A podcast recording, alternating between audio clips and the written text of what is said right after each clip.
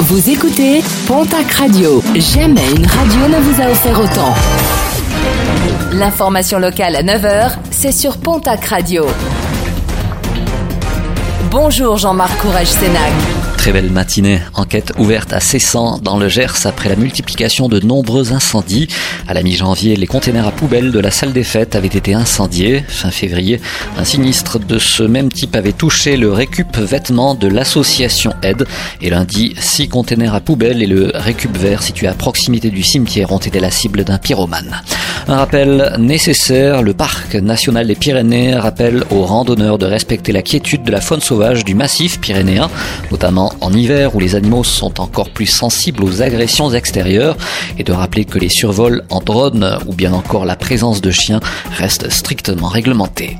S'initier ou s'entraîner à grimper une cascade de glace, une nouvelle activité qui sera proposée l'hiver prochain aux amateurs de sensations fortes du côté du pic du Midi, une nouvelle activité qui viendra diversifier l'offre à la clientèle, mais qui permettra également de sensibiliser le grand public au sujet du réchauffement climatique. Les résultats sportifs avec en football une nouvelle journée de Ligue 2. Le POFC recevait hier soir au Camp l'équipe de Châteauroux, lanterne rouge au championnat. Les footballeurs palois qui enregistrent une victoire, un but à zéro. En basket national masculine 1, l'Union Tarbes de Pyrénées se déplaçait hier soir à Reuil-Malmaison.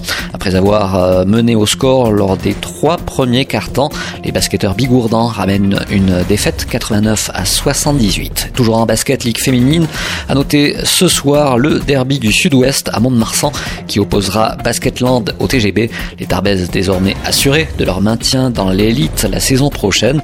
Premier rebond programmé à 20h.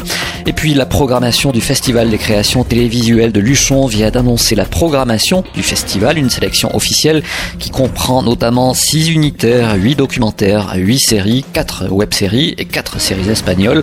Le festival se déroulera en dématérialisé du 10 au 14 mars prochain. Le jury fiction sera présidé par Aïssa Maïga, le jury documentaire par Rosalie Varda.